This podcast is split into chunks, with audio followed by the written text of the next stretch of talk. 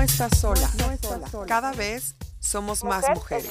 Mujer es una plataforma para todas. Mujer es no desempeñar cualquier trabajo. No somos un colectivo, no somos un networking, ni tampoco somos un club.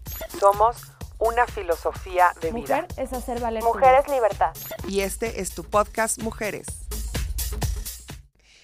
Bienvenida a tu podcast Mujeres. Hoy nos acompaña un médico bariatra, la doctora Estefanía Reyes. Hola, doctora Estefanía, ¿cómo estás? Hola, Ale, bien, muchas gracias. Bienvenida, doctora. Gracias. Muchas gracias por darnos estos minutitos para compartirnos de todo lo que sabes.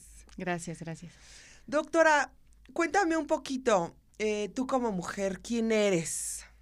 Bueno, yo soy, soy médico, soy mamá de dos niños, este, y pues a eso me dedico, a cuidar a mis hijos y a atender pacientes. Doctora, ¿y qué complicado con esto que nos está pasando? ¿Cómo la has sobrellevado? Pues al principio un poco difícil, ¿no? Obviamente no estamos acostumbrados a, a no interactuar, a no tener contacto con los demás, a estar encerrados, ¿no? Em, al principio sí fue un poco difícil, ahorita pues te vas adaptando y sobre todo vas haciendo conciencia de lo importante que es pues mantener esas medidas y que ya después vamos a tener oportunidad de, de poder convivir de nuevo. Oye, doctora, ¿y qué te ha ayudado como para, o sea, qué has aprendido que has estado implementado constantemente como mamá y, y cuando te repartes tus horarios y tu mente y, bueno, hasta tu corazón? Ah, ponerme hasta arriba en mi lista de prioridades, yo creo, porque pues obviamente como mamá siempre eh, pretendes que tus hijos sean lo primero, ¿no? O tu trabajo o lo que sea que, que rodee tu, tu vida y te olvidas. Entonces yo me he puesto eh, de prioridad, eh, me doy mis tiempos, eh, organizo pues obviamente llamadas o videollamadas con mis amigas, cuido de mi salud, cuido de mi apariencia y pues sigo trabajando y obviamente cuidando a mis niños, pues, pero siempre dándome mi lugar. ¿Y esto ya lo traías o esto te ayudó a reforzar? No, apenas, apenas, ya lo traía, pero no como tal, lo estaba practicando, ahorita ya es como una ley que yo voy primero porque obviamente si yo estoy bien, todo lo de mi alrededor está bien. Qué padre, doctora. Muchas gracias. Creo que luego se nos olvida, ¿no? Y, nos perdemos. Exacto. Oye, doctora, si tuvieras la oportunidad de estar enfrente de muchas mujeres, ¿qué te gustaría compartirles como, como Estefanía Reyes, como la mujer? Eso, que no se olviden de ellas, que le pongan atención a su salud, a sus necesidades, que hagan lo que les gusta y pues eso, nada más, darse prioridad. Muchas gracias, doctora. Gracias a ti, Bienvenida. Ale. Gracias. Gracias. Doctora, no, nosotros felices. Cuéntanos un poquito a nuestras mujeres. Em, ahorita traemos todo el rollo del estrés, del miedo, de la ansiedad, de la locura, del qué va a pasar, ¿no? ¿Cómo afecta eso a nuestra salud, doctora? Bueno, pues todos hemos estado en contacto con esta sensación, ¿no? De tanto de estrés o de ansiedad.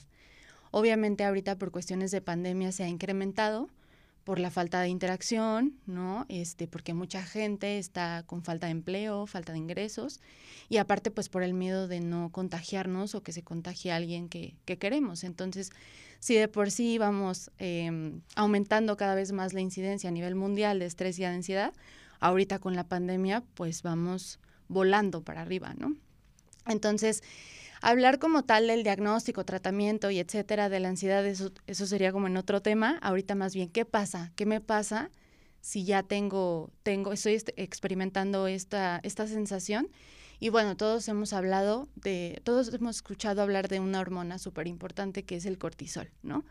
Em, el cortisol se, se produce mm, de manera exagerada cuando estamos sometidos a estrés o a ansiedad constante y a depresión también, pues.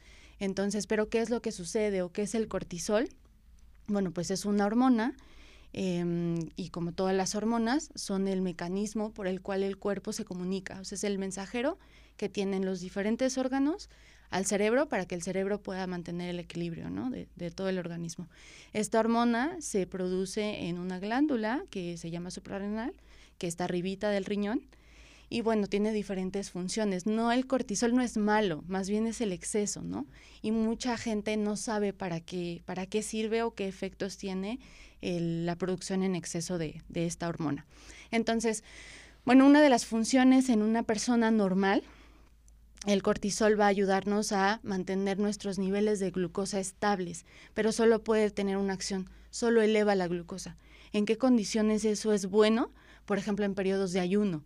Cuando despertamos y que, que comimos nuestro último alimento, no sé, 10, 12 o incluso más horas antes, pues esta hormona nos ayuda para que nuestra glucosa no se baje y entonces tengamos energía para, para funcionar, ¿no? Igual también hace que la insulina disminuya precisamente para lo mismo, para mantenernos pues estables y que no nos dé el bajón, ¿no? Otra función que tiene es mantener el sistema inmune bajito. ¿En qué, en qué situaciones eso es bueno? Por ejemplo, si nos llegamos a lastimar o tenemos una herida pequeña, si nuestro sistema inmunológico no tuviera un control, pues habría una respuesta totalmente fuera de proporción, ¿no? Entonces eso hace que el sistema inmune le baje dos rayitas y nos mantenga saludables. Otra función que tiene es la presión arterial y la respuesta al estrés. Entonces, vamos a suponer que estamos en un restaurante comiendo y sale alguien de la cocina gritando que hay fuego, ¿no? Y entonces, si el cortisol no existiera y no echara a andar estos mecanismos de, de respuesta, nos quedaremos ahí porque no vemos la amenaza, no detectamos que algo nos puede pasar. Pero ¿qué pasa con el cortisol? Te hace reaccionar, aumenta la presión para que tú tengas sangre para poder quitar lo que se ponga en tu camino, echarte a correr porque algo sucede y te mantiene como alerta a esta, a esta situación de estrés. Pero ¿qué pasa cuando esta hormona, en vez de mantener los niveles normales, que eh, se va a regular por el ciclo de 24 horas que tenemos, ¿no? El ciclo circadiano, que es como funcionamos los seres vivos.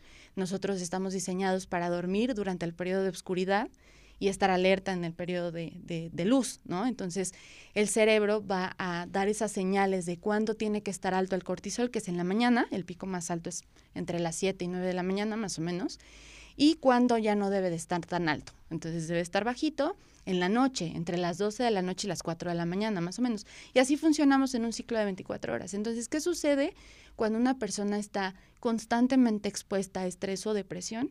Pues el cortisol está todo el tiempo arriba, ¿no? ¿Y esto en qué se traduce? Pues como habíamos dicho, si eleva la glucosa, es gente que todo el tiempo tiene la glucosa alta, entonces nos predispone a diabetes o a resistencia a la insulina, o gente que ya es diabética, pues de que tengan un difícil control en su, en su glicemia, ¿no? También igual, si, si eleva la presión alta, eh, presión arterial, perdón, nos va a predisponer a tener este, hipertensión arterial porque siempre estamos con la presión alta por el cortisol elevado. ¿Qué otra cosa nos puede suceder? Bueno, hay alteraciones cerebrales, hay fatiga crónica, hay alteraciones del sueño, estamos irritables, tenemos cambios de humor, ¿no? Claro, es un desastre. Claro, y eso detona en más estrés y detona en más cortisol y es un círculo vicioso.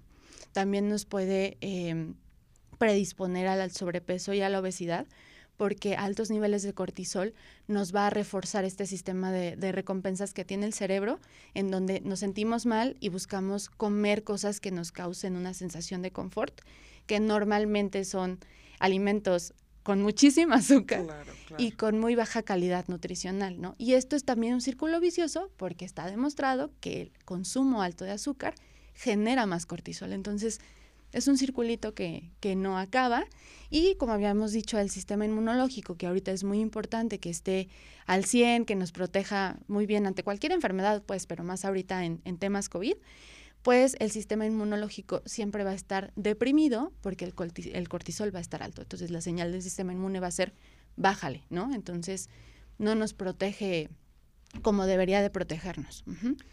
Wow, doctora, qué interesante, porque afecta en todo. O sea, el cortisol medía toda la relación que tenemos con nuestro. Sí, sí, claro. Y como todo en exceso es malo, Claro. Y obviamente en niveles normales nos ayuda a mantenernos vivos, ¿no? Y entonces, ¿qué hacer, doctora? ¿De qué forma podemos tener contento a nuestro cortisol o sano a nuestro cortisol?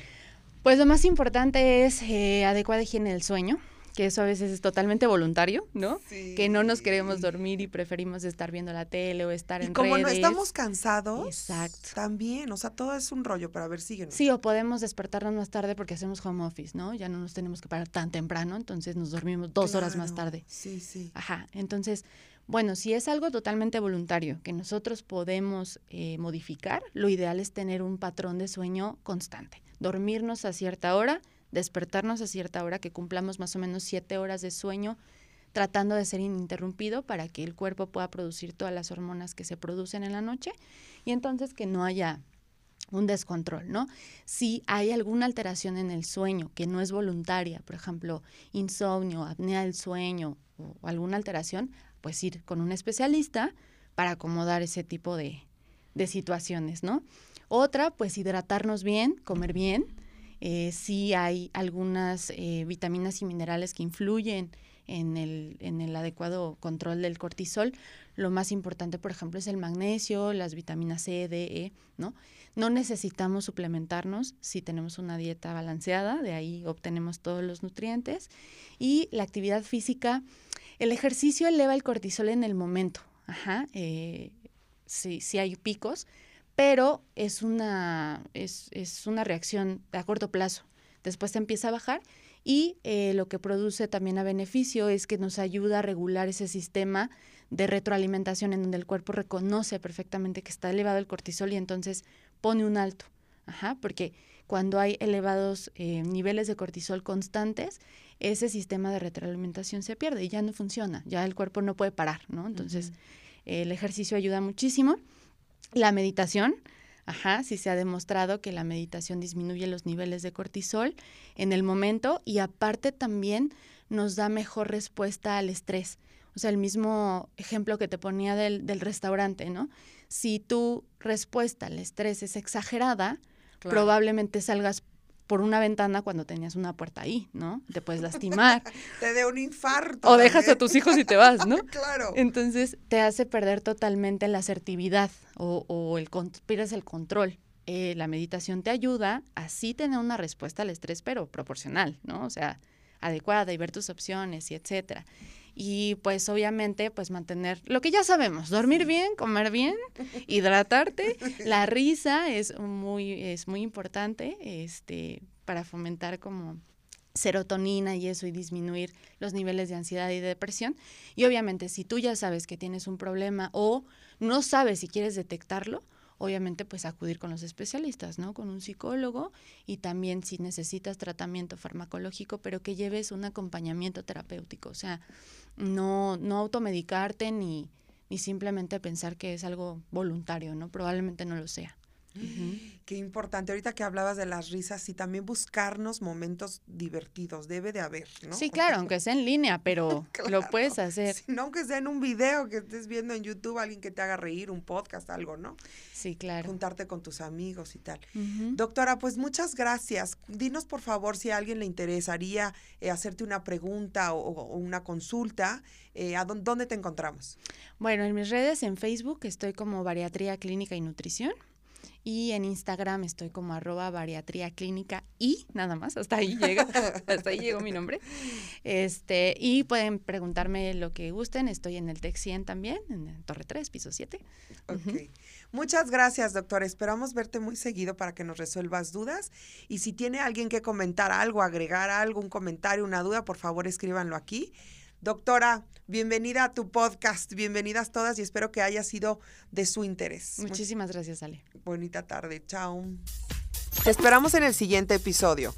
Síguenos en nuestras redes sociales, en Facebook Mujeres y en Instagram mujeres.cro. Queremos escuchar. Queremos, Escríbenos tus comentarios y dudas. Nosotras buscaremos soluciones para ti.